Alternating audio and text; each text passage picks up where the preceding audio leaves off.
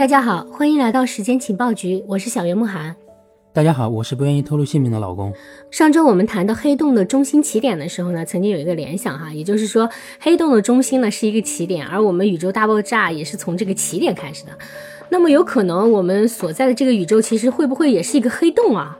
对对对，怎么理解这件事呢？就是说，如果真的是这样，那其实我们这个宇宙可能是有限无界的。听你这一解释，好像感觉比黑洞更抽象。啊，不要着急，听我跟你慢慢解释。为什么说有限无界呢？你可以想想我们的地球，我们在古时候因为没有太多的观测手段，也没有办法环球旅行啊，所以我们最初的时候对地球的认知也就停留在地平说上面。哦，就是天圆地方，对吧？地平说呢是一种典型的有限有界的解释模型。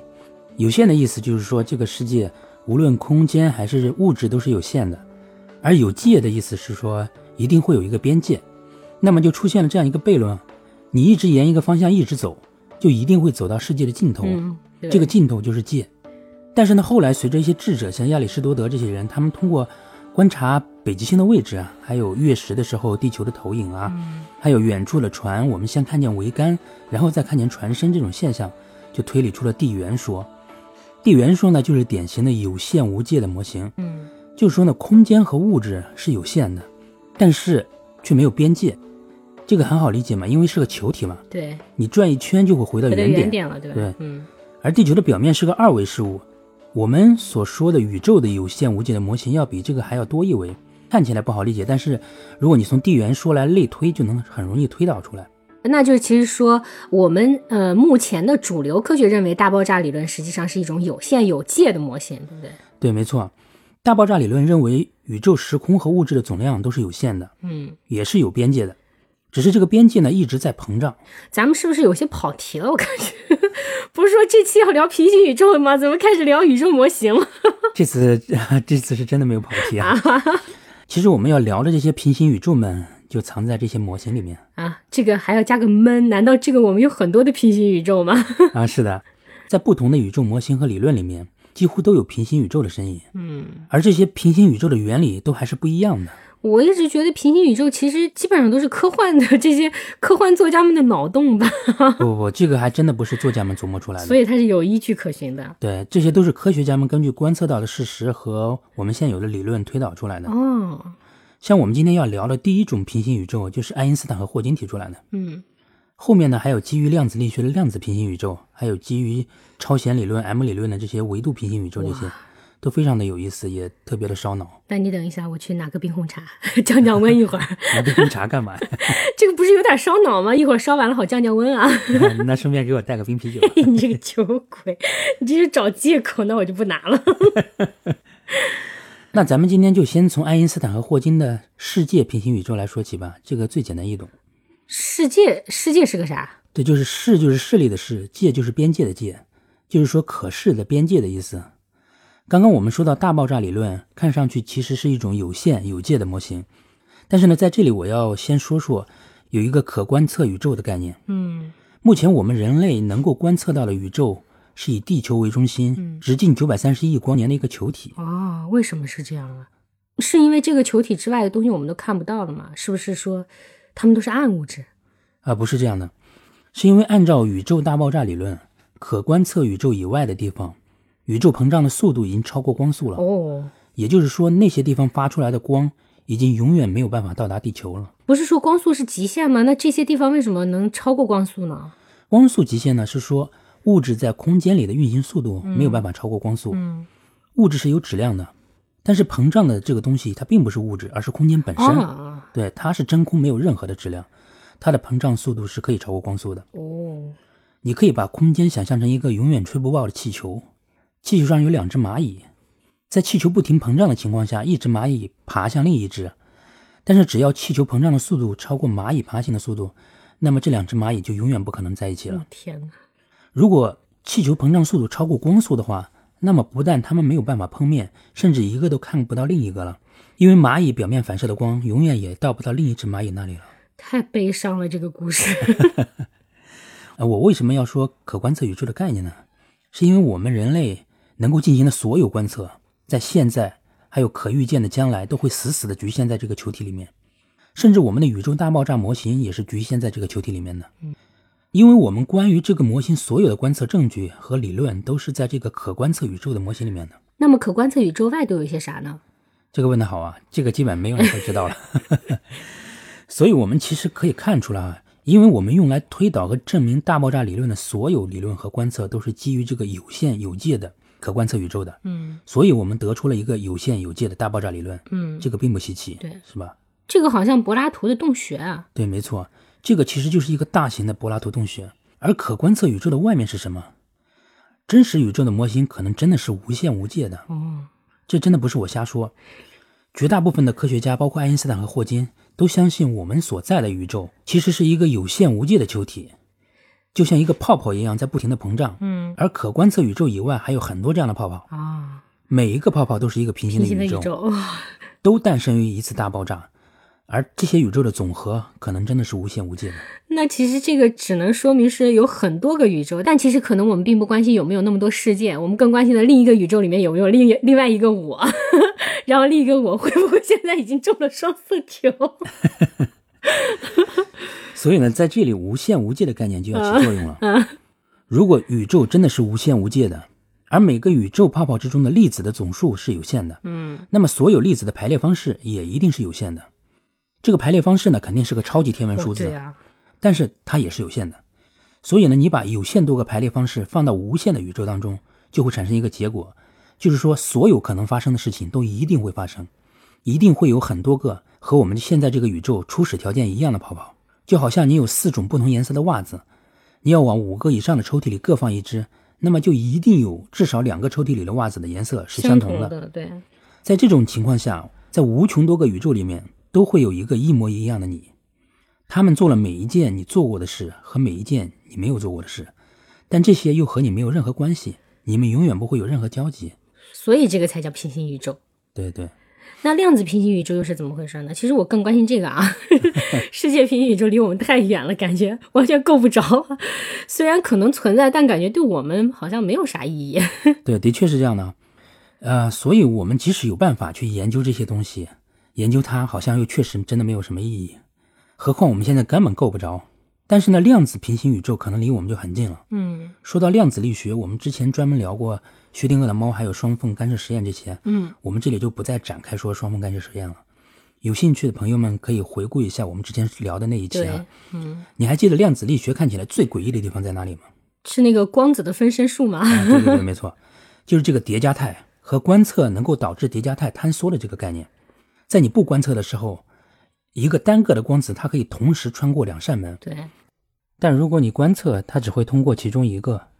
薛定谔的猫在你不观测的时候，它既是活猫也是死猫，对，但你一观测，它要么活要么死，只只能二选一了。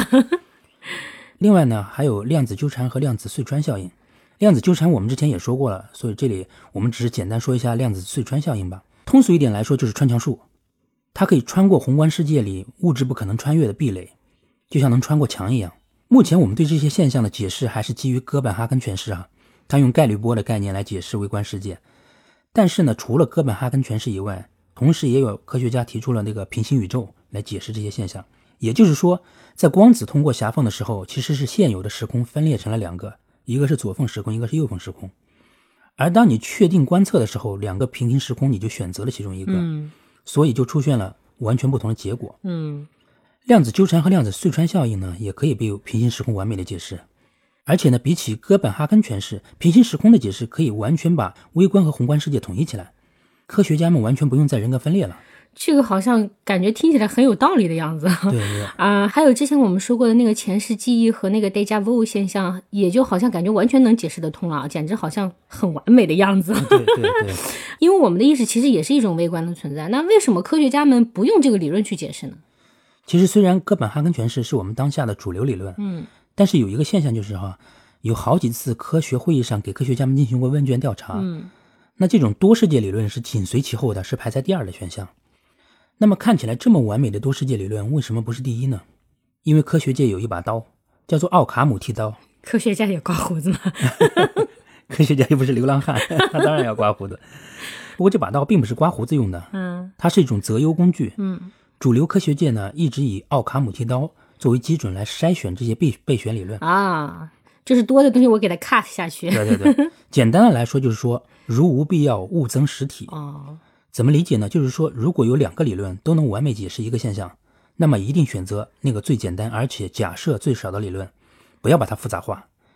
你每增加一个假设，就会大大降低这个理论的可信度。嗯，奥卡姆剃刀呢，就像是指南针一样的东西，如果没有它的存在，我们会在各种逻辑自洽的理论的汪洋大海中迷失方向。对，奥卡姆剃刀从这些海量的备选理论当中给我们指了一条路出来，虽然这条路并不一定是绝对正确的，它并不是说其他的理论是错的，而是说它只选择目前看起来最高效的。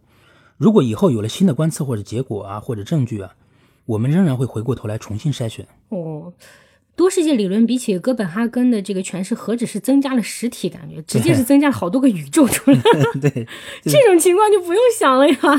奥卡姆的手起刀落，这就砍掉了，对吧？然后给我们最优的选择。对你想想，我们解释一个宇宙已经这么复杂了，对啊，对啊，多元宇宙出来怎么解释它？不砍它砍谁？那 M 理论里面说的十一位时空，如果是真的，那平行宇宙基本上就可能真的会存在了，对不对？对，可以这么说。M 理论现在是非常有希望统一物理学界的。是说实话，这些超弦理论里面的这些维度和膜的概念实在是特别抽象。嗯，我看过一些超弦理论里面的这些平行时空或者说多元时空的描述，其实并没有看懂，还有你看不懂的。太复杂了。但我们可以先想象一下，我们不讨论十一维时空这么高的维度啊，嗯我们就先说说比我们高一维的五维时空下会是一种什么样的情况。嗯首先，我们简单说一下维度这个概念，嗯，其实很好理解，在几维空间中描述你的位置就需要几个数字。对，比如说在零维，零维是什么东西啊？零维就是一个没有任何体积的点。是起点吗？对对对，你可以把它理解成起点。那么在这个空间里头，描述你的位置需要零个数字啊，因为不需要数字，你就在那个点上，不需要任何 一个点儿上，对，现在我们到一维，一维是一条直线，这个我知道。对对对，没错，在一维空间描述你的位置只需要一个数字，就是说数轴上的任何一个点就可以帮你定位。嗯然后我们再扩展到二维，二维空间我们需要两个数字去描述你的位置，一个是 x 轴的坐标，一个是 y 轴的坐标。其实就是我们说的经纬度呗。对对对对，就比如说我想找你，你给我发了一个经纬度坐标 GPS 就能找到我靠对对，GPS 就能找到你。但是呢，如果我们去了重庆，这两个数字可能就不够了。所以就要用三维。对对，因为重庆的地形在另外一个维度上太复杂了，你还需要一个高度的坐标才能找到人，对，这个就是三维世界。嗯我们需要长、宽、高三个数据，对吧？嗯，然后我们继续往下推到四维，我看网上很多人都说四维就是时间，对不对？这个其实是不对的啊。啊，不对啊。对，或者说把空间的第四维看成时间，对我们来说不会有任何帮助那。为什么呢？是这样的，首先我们来看看空间上的任何一个维度都是有两个方向的，嗯，对，就是说我们可以在这个维度上前进或者后退，或者上或者下。对，嗯，这个才叫空间。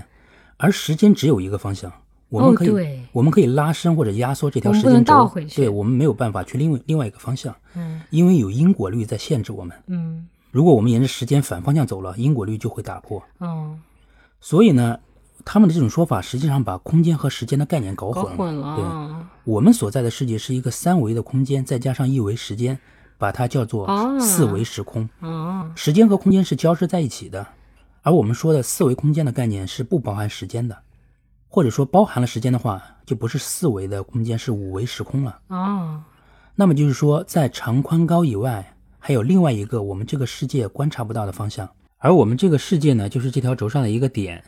呃，我们把长宽高分别叫做 x、y、z 轴，而这条我们看不见的轴呢，我们可以假设把它叫做阿尔法轴。这条阿尔法轴呢，和 x 轴、y 轴、z 轴都是垂直的。那么就是说，x、y、z 三个轴能够形成一个三维世界，x、y、阿尔法三个轴也能形成一个三维世界，或者 x、z 阿尔法、y、z 阿尔法也能形成一个三维世界。这样我们就能得到四个垂直的三维世界，或者说互相四个垂直的四维时空。这个也不叫平行时空，这个应该叫垂直时空吧？没错，但是呢，这个是我们从垂向来看四个垂直的时空的，每个时空都有一个共用的面。但是呢，如果我们沿着阿尔法轴把阿尔法轴分成无数个点，每个点在 x、y、z 轴方向的三维空间就构成了无数个平行空间，这个是真正的平行的。我们看上去就像一个柜子里头，它有无穷多个抽屉。嗯，这个柜子呢就是阿尔法轴，我们每个四维时空都在其中一个抽屉里面，而这些四维时空都是平行的。如果你在五维时空里往下看的话，就像上期我们一个评朋友啊评论的一样，看起来就像个万花筒。你可以看到所有的四维时空，但是如果你自己在其中一个四维时空的话，你几乎没有办法感知到其他时空的存在。那是什么东西在限制我们吗？我们是不是不能跳到其他抽屉里啊？对，没错，应该是有这种宇宙规律的。为什么这么说呢？因为即使真的有平行时空存在的话，那光也是没有办法穿越维度的。啊，那这个是怎么证明的呀？你想想黑洞里的光就知道了。哦，上期咱们不是说，在黑洞里光是没有办法出来的，哦因为鬼鬼打墙圈了，对，它只能在里面转圈圈，它找不到出路了。嗯，但是如果光能穿越这些维度，那么它一定能在阿尔法轴找到高维度的最短路径，逃出黑洞的。那有没有可以穿越维度的东西呢？有，你还记得《星际穿越》里面男主角在黑洞里是用什么办法给他女儿传递信息的吗？嗯，好像是引力，对不对？对，没错，就是引力。引力是我们目前所知道的宇宙当中可能唯一能穿越维度的东西。这个其实在我们宇宙当中可以观测到的。你还记得相对论当中的引力场的描述吗？嗯，就是说，一个被压成坑的床垫一样，大质量的天体会让空间向阿尔法轴方向弯曲。另外呢，提到光和引力，我们马上就能联想到宇宙当中的另一个神秘物质。暗物质吗？对对对对，就是暗物质。暗物质之所以被称为暗物质，就是因为它不和光电发生任何的反应，它也不吸收光，也不反射光，不会和光子电子有任何的反应，也不会和这个世界的任何物质有反应。它可以穿过一切墙壁，我们没有任何的办法可以直接观测到它。但是呢，我们可以观测到它的引力场。这个其实很好理解了，因为光没有办法穿越维度嘛，所以没有办法和暗物质发生反应，而引力可以啊。我们能知道的暗物质的存在，就是因为引力场，我们观测到了它的引力场。啊，所以暗物质可能是平行宇宙里的东西，并不是我们这个世界的东西。这个是非常有可能的，因为它几乎符合所有高维度平行宇宙的假设。哇塞！我突然觉得我们四川锦屏暗物质实验室里应该是会发现点什么不得了的事情了，是不是？很期待啊！其实关于五维时空，我们还可以再开一下脑洞。嗯，假设我们空间是三维的，但如果时间是二维的呢？时间如果是一个平面，那个会更不可思议。而且这样也可以很完美的解释量子力学和相对论里面的中曼效应。如果你脑洞足够大的话，可以继续往下做各种数学拓展，这个就非常烧脑了。这个臣妾真的做不到了。你敢想吗？M 理论当中的微观十一维时空会是一个什么样的情况？我觉得以我的智商，看到那个起点那一瞬间，不能说能不能理解了吧，我脑子肯定直接烧毁了。是因为短路了吗？不能说短路了，应该是原地爆炸差不多。其实我们人类探索宇宙的过程就像一个圆圈，嗯，当我们已知的圈子变得越大的时候，未知的圈子反而也会变得更大。对，我们知道的越多，才会更加发现自己的无知。有人说科学的尽头是神学，其实并不是啊。很多科学家到最后都相信造物主的存在，其实他信的并不是宗教里的那些叙事，嗯，他们只是接受了那种思考方式。因为宇宙之大，我们太渺小了，在我们这个维度一直转圈圈，可能永远也没有办法了解到这个真实的宇宙。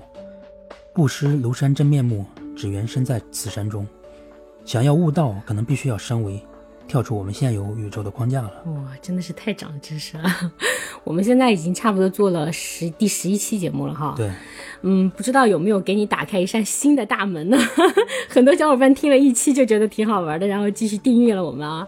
所以呢，大家如果有兴趣的话，听完这路过的小伙伴啊，继续订阅啊，谢谢你们啊。那我们今天的节目就到这里了，谢谢大家的收听，再见。谢谢谢谢大家收听，再见。